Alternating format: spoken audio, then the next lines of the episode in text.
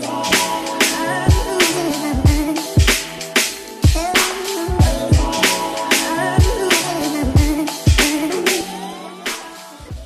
Yo, bienvenue sur le KSU Show. Ici, on parle nutrition, fitness, lifestyle, développement personnel. Le tout pour vous apprendre à être la meilleure version de vous-même.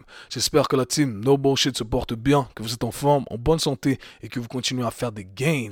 Alors, les amis, j'espère que vous avez déjà commencé les travaux pour la saison 2023. Oui, oui, oui, ça commence maintenant. Faut pas laisser les trucs à la dernière minute et se dire un mois avant l'été, ouais, comment on fait? Non, non, c'est maintenant. Comment on fait? On commence maintenant. C'est ça le secret, ok? Et de toute façon, il fait tellement froid dehors. It's break outside. Qu'est-ce qu'il y a d'autre à faire à part aller à la salle de sport, ok? Ne vous faites pas avoir par le Netflix and. Vous pouvez aller à la salle de sport et ensuite vous pouvez Netflix and avec votre copain, votre copine ou peu importe, ok? On va allier le meilleur des mondes et croyez-moi, plus vous y prenez à l'avance, ben, mieux ça va fonctionner. Ça prend du temps, ça prend le temps que ça prend. Il faut simplement le faire. Aller à la salle de sport, comme je dis, ok? Si vous allez à la salle de sport, euh, all you gotta do is show up, ok? Si tu show up, si tu débarques à la salle de sport, tu as déjà fait 80% du travail. Les derniers 20%, c'est, voilà, tu es obligé, tu à la salle de sport, bah, tu lèves les poids, tu fais ton, ton exercice, tu fais ton cardio, peu importe ce que c'est. Et c'est comme ça que tu vas faire des gains. Donc voilà, le plus dur, c'est de passer la porte, comme on dit. Donc faites-le, je vous invite à le faire. Même pour moi, c'est très dur ces temps, mais j'essaie quand même de faire mes entraînements plusieurs fois dans la semaine, ne serait-ce que 30 minutes. Voilà, on fait ce qu'on a à faire.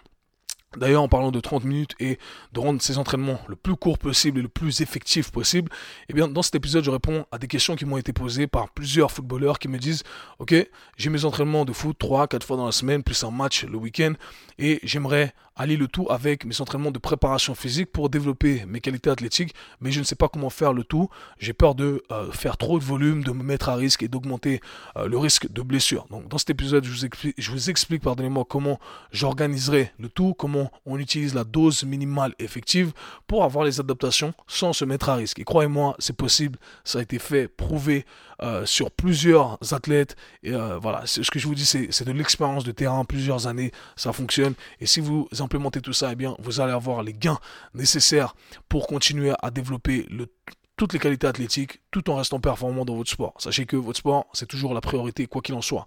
À l'occasion de cet épisode, vu que je réponds aux questions de plusieurs footballeurs, je vous offre 40% de réduction sur le programme Genou Bulletproof que j'ai euh, créé en collaboration avec l'ancien joueur de foot Johan Djourou. Et euh, voilà, donc on a décidé de vous offrir tout ça vu qu'on parle de foot ici. Profitez, ça va être valable jusqu'à la fin de la semaine, jusqu'à dimanche à euh, l'heure où ce podcast va sortir. Donc profitez-en, c'est important euh, d'avoir des genoux résilients. Si vous voulez performer au plus haut niveau, on ne peut pas développer sa vitesse, son explosivité, tout ça, si on n'a pas des genoux résilients. Donc le programme a été fait pour vous. Profitez-en, le lien est dans la description. Les amis, je tiens à remercier également toutes les personnes qui soutiennent le KSU Show Podcast. Quand vous prenez le temps d'écrire un commentaire sur Apple Podcast, de lâcher un 5 étoiles, moi ça me donne grave de la force. Je lis à chaque fois et franchement, c'est ce qui me donne la force de continuer à faire ces épisodes, à partager avec vous. Rappelez-vous, c'est mon engagement envers vous. Et si on peut grandir ensemble en tant que team, eh bien, comptez sur moi. Si je peux compter sur vous, moi, je vais jamais vous lâcher. Donc j'espère que cet épisode il va faire que de grandir et comme ça on sait on sait on sait jamais où on peut ramener les trucs. Et puis si euh, vous êtes motivé vous à commencer vos propres projets, je peux que vous encourager. Au début quand j'ai commencé ça, c'était que du love, c'est ça, ça l'est toujours, c'est que de l'amour, du partage. On était 50 à écouter, aujourd'hui on est des milliers, on est plusieurs milliers et voilà, ça fait du bien. Donc ça fait du bien de savoir qu'on grandit ensemble et que tout est possible et que vous-même vous pouvez influencer les gens. Donc c'est tout ce que je vous souhaite de d'être une influence positive autour de vous. C'est pour ça que c'est pour ça qu'on est né. C'est ça qui donne du euh, c'est ça qui donne ce sentiment de responsabilité et qui donne du sens à notre vie. Donc voilà, j'en ai fini pour le côté philosophe ici. Si vous voulez soutenir l'épisode, allez sur toutes les plateformes, abonnez-vous, lâchez un 5 étoiles et un petit commentaire. Donc les amis, je n'en dis pas plus, j'ai trop parlé déjà. Dans cet épisode, on parle de comment développer ses qualités athlétiques pour les footballeurs et de certains aspects de la préparation physique. Let's get it. Bienvenue dans un nouvel épisode les amis. Dans cet épisode, on va parler préparation physique pour les athlètes de football. J'ai reçu énormément de questions des gens qui me disent OK, je suis amateur, semi-professionnel, professionnel, j'ai 3 4 entraînements dans la semaine plus un match le week-end.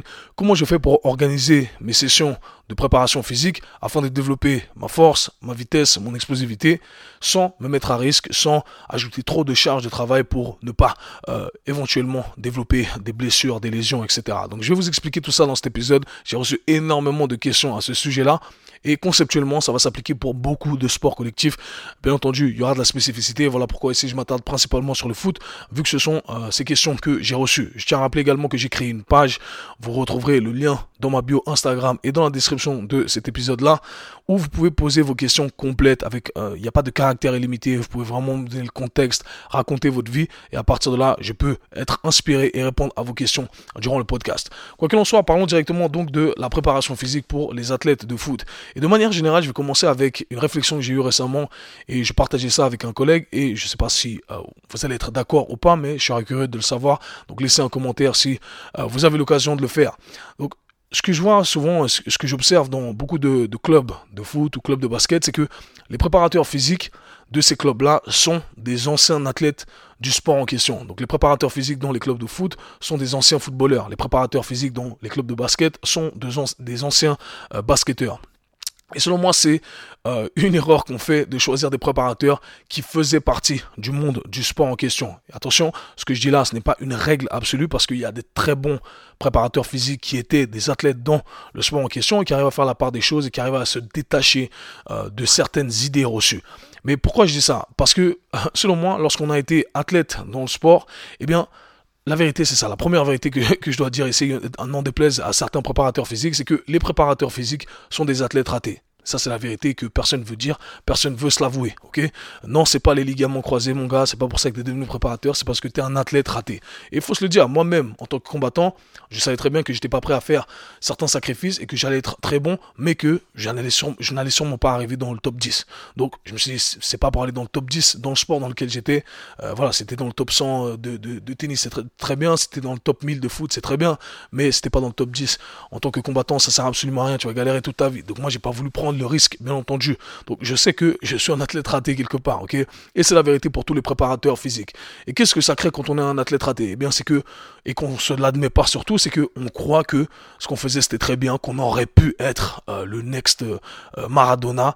Et du coup, on est coincé dans cette idée-là, donc on, se, on croit euh, vraiment que ce qu'on fait, c'est le meilleur truc. Parce qu'en plus, on a étudié un peu la physiologie du, de l'exercice, du corps humain, etc. Donc on se dit, ouais, voilà, ça c'est ce qui fonctionne. Euh, mais ça n'a pas fonctionné sur toi, mon gars, ok? Et toi, tu veux quand même l'imposer à d'autres joueurs. Donc on est coincé dans cette règle-là, dans cette idée-là de d'imposer ces trucs que tu crois être vrais parce que ça marchait sur toi lorsque tu étais athlète, ou alors pire, de ce qui marche sur toi aujourd'hui, mais tu n'as pas la charge de travail des, autres athlètes, tu leur fais faire ce que tu crois être bien parce que ça fonctionne sur toi, et malheureusement ça ne fonctionne pas sur les autres. Donc ça c'est une grosse erreur qui vient avec justement le fait d'avoir été un athlète dans le sport en question, cette frustration, et on veut partager cette frustration. Parfois cette frustration peut être utilisée en notre avantage, et on peut faire les choses bien, à condition de garder une certaine objectivité. Mais quand c'est très subjectif, malheureusement, je trouve beaucoup ce problème avec euh, certains collègues dans certains clubs. Euh, c'est que voilà, il y a, pour moi, ça, certains trucs n'ont pas de sens. Mais quoi qu'il en soit, c'est un truc qui est important à mentionner, qu'il faut prendre en considération.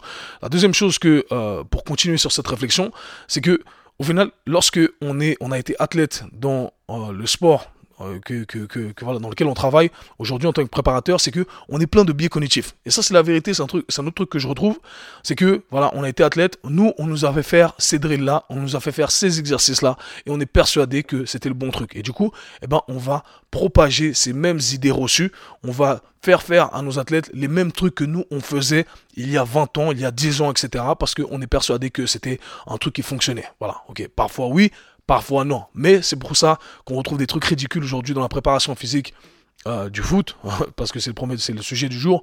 Des trucs euh, des idées propagées qui continuent à être instaurées.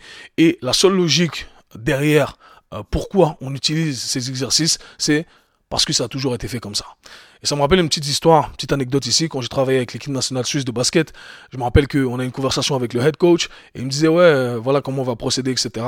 Et moi, je lui disais, mais écoutez, pour moi, ça ça, ça, pas de sens que, que, je procède comme ça.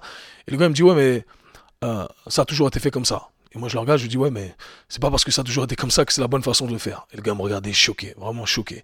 Et c'est un truc que j'ai vraiment pas compris. Et je trouve que c'est vraiment un, argument qui n'a aucun sens. De se dire, ça a toujours été fait comme ça, donc on doit le faire comme ça. Non.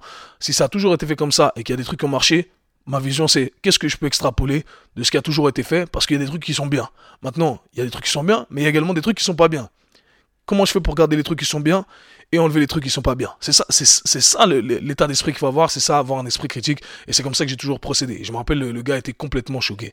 Et pour poursuivre sur cette anecdote, je me rappelle même euh, l'assistant head coach qui me disait, ah voilà, euh, fais-leur faire cet exercice, cet exercice, ces exercices-là. Dans sa tête, c'est, ah, il faut que tu fasses les exercices que nous, on a toujours fait en tant que basketteur. Et moi, je suis là, mec, moi, tu me dis pas quoi faire. Je suis un professionnel, tu me dis, hey, le focus, c'est ça, voilà la, finalité, moi, je me débrouille. Quand tu vas chez le mécanicien, tu lui dis pas, prends cet outil, prends cet outil, prends cet outil. Quand tu vas chez le dentiste, tu lui dis pas, fais ça comme ça, comme ça avec mes dents.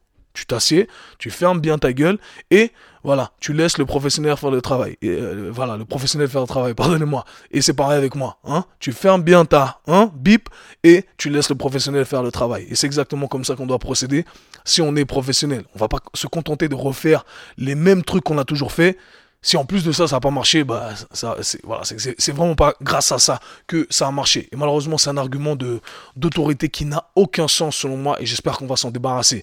Parce que si c'était le cas, ça revient à, une petite. Euh, j'avais posté récemment un truc sur le Real Madrid, l'Atlético de Madrid.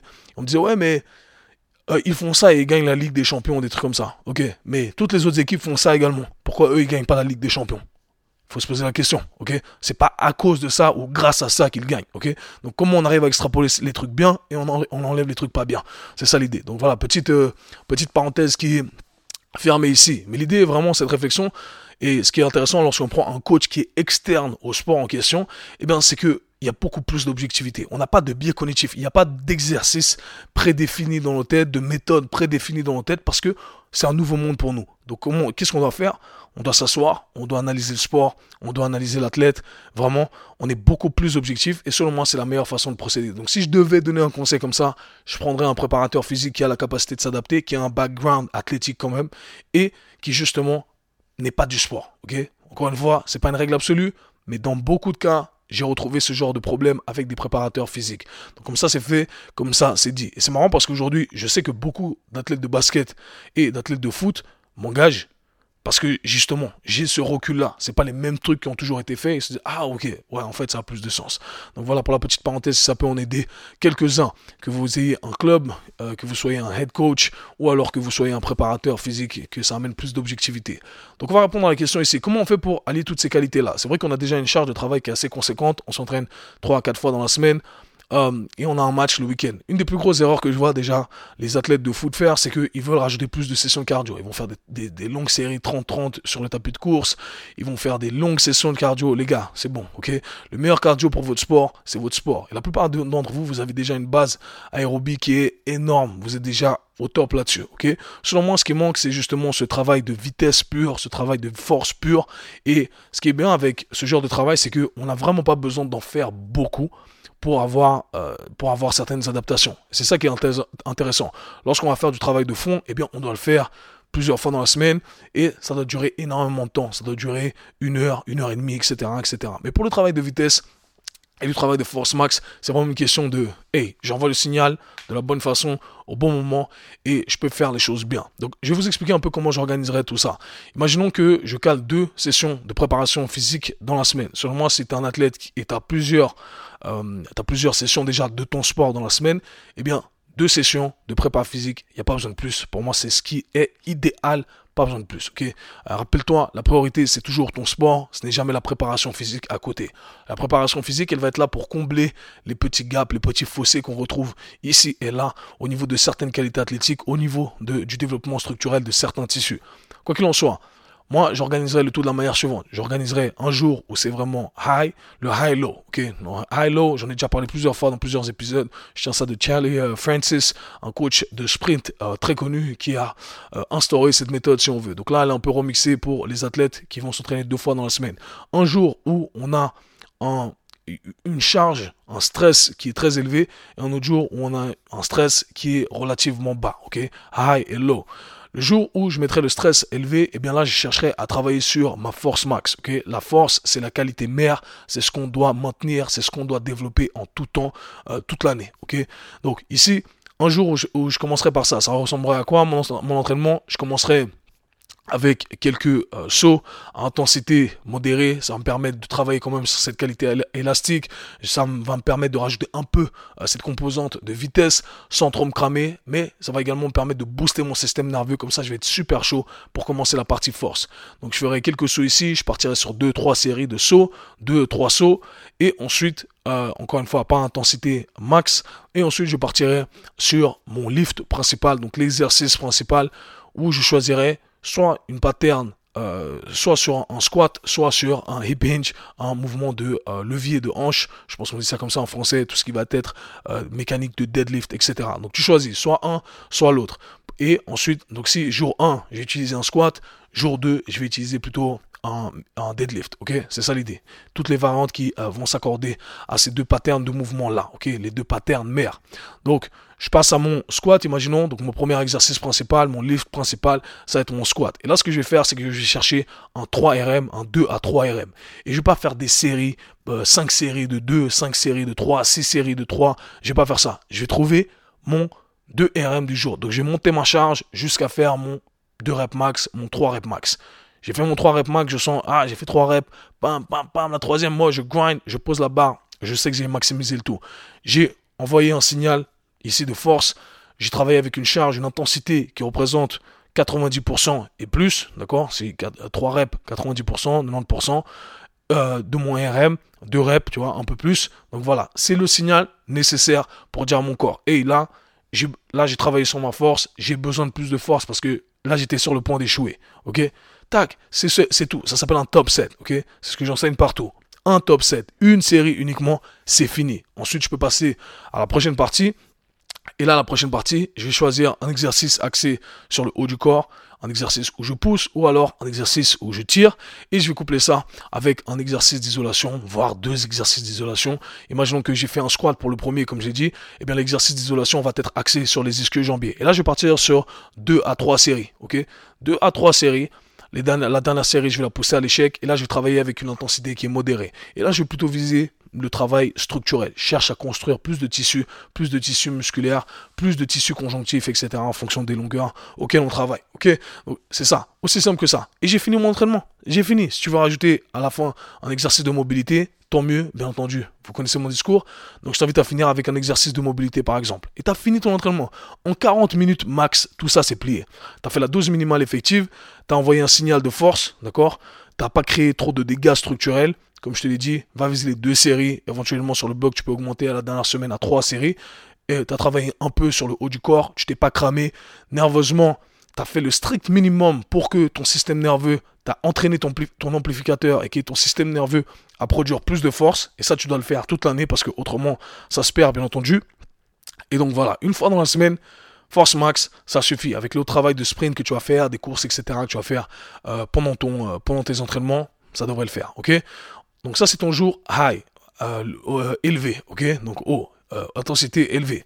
Ensuite, je vais avoir mon jour low. Mon jour low, eh bien là, je vais quand même travailler sur l'autre qualité athlétique qui est très importante, qui est la vitesse. Et là, je le mettrai la vitesse, vraiment, je le mettrai dans le jour low. Pourquoi? Parce que on va entraîner cette capacité à décharger un maximum de force le plus rapidement possible, et qui est travailler sur la vitesse, mais on va jamais chercher l'échec ici. Ok, il va pas, on va pas euh, pousser comme sur le squat où ah j'arrive presque plus à monter, je suis sur le point de mourir, la barre va m'écraser. Ok, donc on, aura toujours une réserve au niveau de notre système nerveux. On va pas se cramer complètement. Et là vraiment l'idée c'est de, travailler sur la technique, de travailler sur euh, produire de la force le plus rapidement possible, mais sur des distances courtes. Là, par exemple, pour un footballeur, je choisirais des sprints. Je choisirais des sprints entre 10 et 15 mètres. Je commencerai avec de la plus haut à basse intensité. Si vous avez déjà vu mes vlogs, je commence toujours avec ça. Je pense que c'est une qualité qui est très importante à maintenir. Ça nous permet de travailler sur notre réactivité, ça nous permet de travailler sur la rigidité euh, du tendon d'Achille, euh, ça nous permet de travailler sur la musculature, la structure du complexe pied-cheville. Je commence avec ça. Je fais trois séries 3-4 séries euh, de petits sauts à basse intensité. Ensuite, je peux commencer sur le côté vitesse, là je ferai des accélérations, comme je l'ai dit, sur 10-15 mètres, avec un repos adéquat. Donc il ne faut pas transformer ça en conditionnement. C'est ça le problème de beaucoup de, footballeurs, de préparation de beaucoup de footballeurs, selon moi, c'est que on transforme tout en conditionnement, On fait un sprint, on revient, on fait un sprint, on fait un sprint. Non, non, là, là, là t'es plus en train de travailler avec du 90%, 90%, 100%. Tu veux, tu veux rester dans cette rangée-là, vraiment. Tu veux courir 10 mètres et tu veux sentir que tu aurais pu continuer encore, mais tu t'arrêtes là. Parce que tu veux vraiment apprendre à produire le plus de vitesse possible, produire le produire le plus de force dans le sol possible sur ces 10 mètres. ok?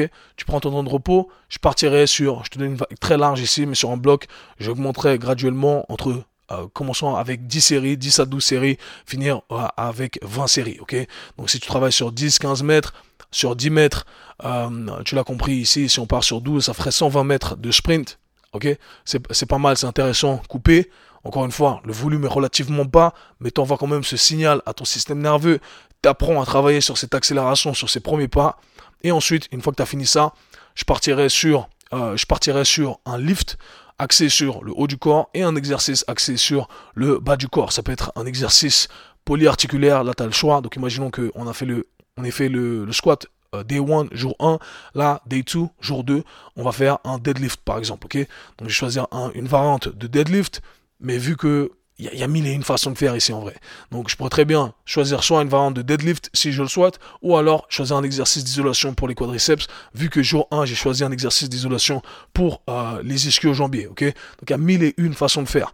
Et euh, si j'ai fait un exercice où je tirais pendant jour 1, je vais faire un exercice où je pousse durant le jour 2.